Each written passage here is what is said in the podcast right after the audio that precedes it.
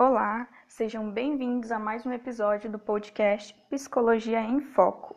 Hoje nós temos convidados super especiais, especialistas em neuropsicologia, para falar conosco do tema transtorno do espectro autista. E para começar, eu quero convidar a psicóloga Everly. Eu gostaria que você explicasse para a gente, Everly, o que é o autismo, o que é o transtorno do espectro autista. Bem, gente, o autismo é um transtorno de desenvolvimento que envolve traços e comprometimentos nas áreas de interação social e linguagem, incluindo uma ampla gama de sintomas emo emocionais, cognitivos, motores e sensoriais.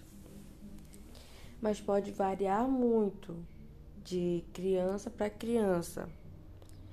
O, mas o que seria o transtorno do espectro autista? Em 2013, se eu não me engano, numa versão do DSM, todas as alterações definidas como autismo passou a ser chamado de espectro autista. Mas por quê? Porque indica que existem graus ou níveis diferentes no transtorno do autismo para cada criança, como eu falei ainda agora. Diante disso, as crianças diagnosticadas podem é, apresentar dificuldades maiores ou menores, dependendo do grau manifestado. E o que caracteriza de forma central o autismo são o déficit de interações sociais e de comunicações e comportamentos repetitivos e restritivos, apegos a rotinas, fala ou movimentos repetitivos. Desculpem. Atenção focada somente uma parte do objeto dificuldade de coordenação motora fina ou grossa e alterações na percepção de estímulos sensoriais e etc.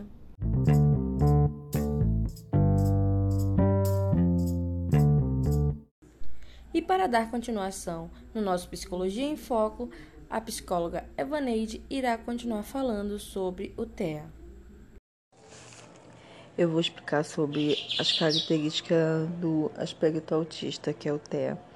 O autismo ele é classificado como um transtorno global do desenvolvimento, conforme descrito no CID-10.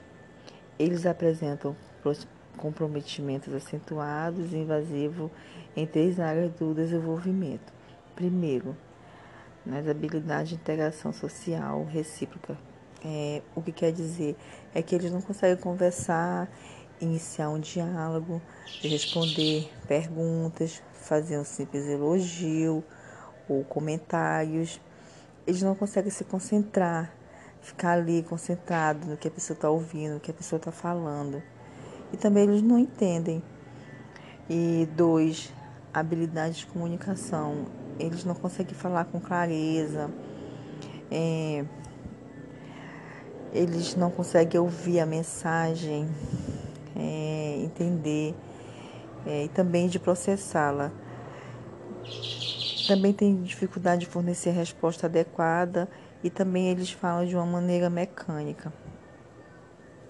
E três, presença de comportamento estereotipados e de repertório restrito de interesses de atividades. É, eles têm preferência para determinado brinquedo ou preferem sempre o mesmo desenho. E aí quando ele quando ele, ele simpatiza com aquela determinada coisa, com aquele, aquele brinquedo, ele só quer aquele. Aí eles ficam brincando só com aquele brinquedo. Ou até eles preferem sempre desenhar o mesmo desenho. E os comportamentos de estereopias são respostas repetitivas é, essa estereotipia é como se eles tentassem buscar sensações físicas prazerosas. É como se fosse uma regulação sensorial do organismo deles.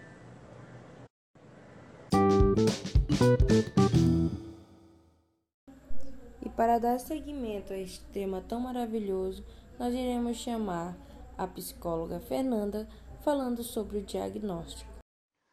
Uma das dúvidas mais recorrentes também é sobre o diagnóstico do TEA.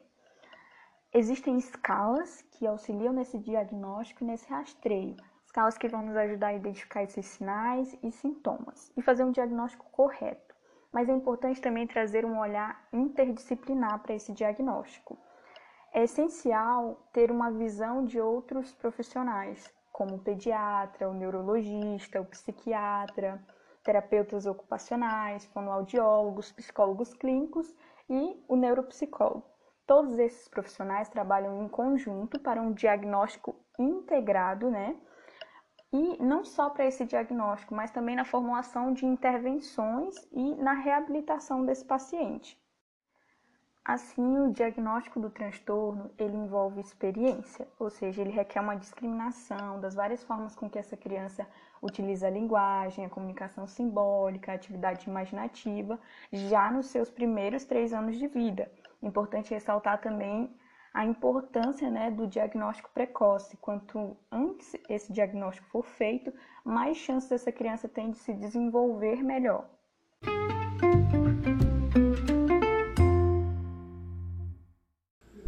E para completar e finalizar a fala deste podcast, a psicóloga Carla irá falar sobre o tratamento.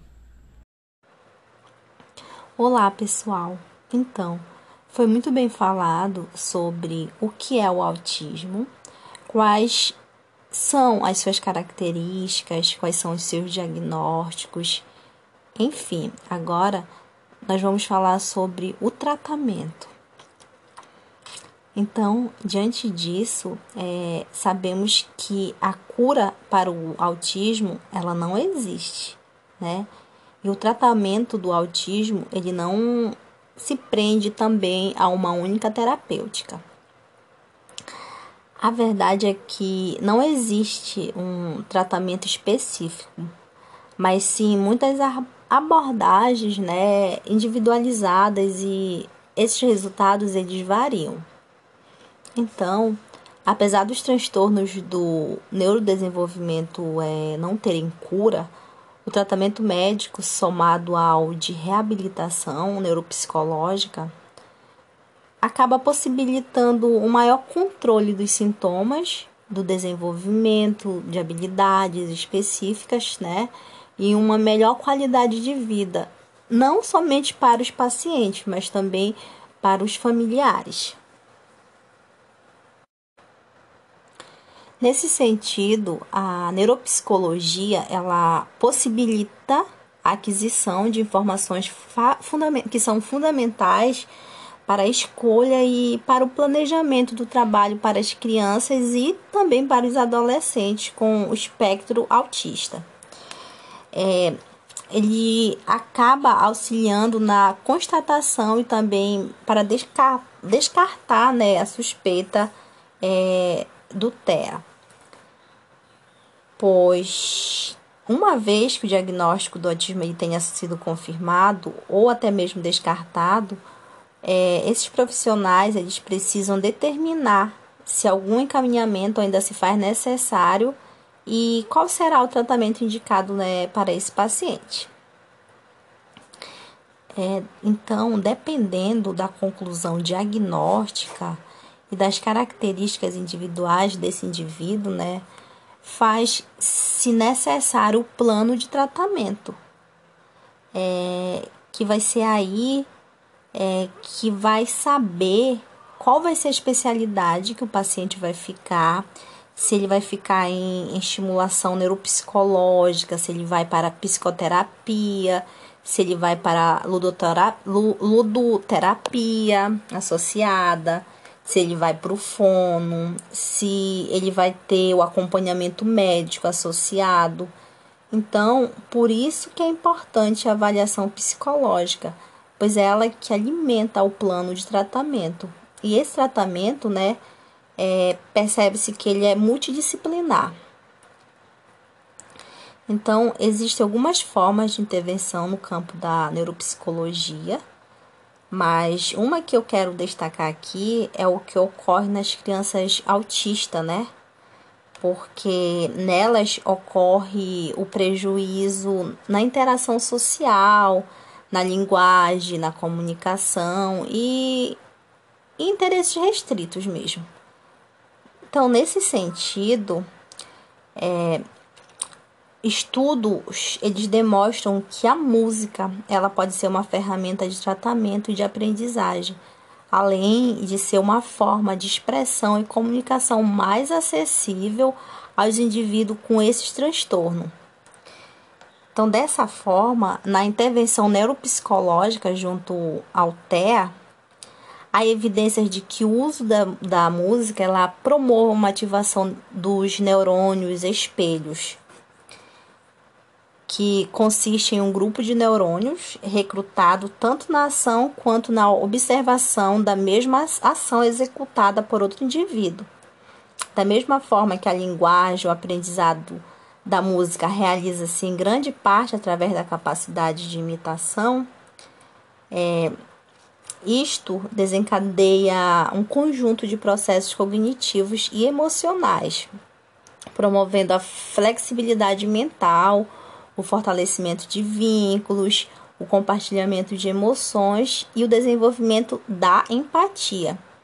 Então, ao participar de uma experiência musical, né, dentro da neuropsicologia, a criança ela encontra-se diante de uma transformação de processos neurofisiológicos e psicológicos que acabam possibilitando o desenvolvimento das áreas motora, perceptiva e cognitiva, ativando ao mesmo tempo processos afetivos e de socialização. Então, esse é um exemplo que eu trouxe aqui de uma forma de tratamento que ocorre dentro dessa abordagem.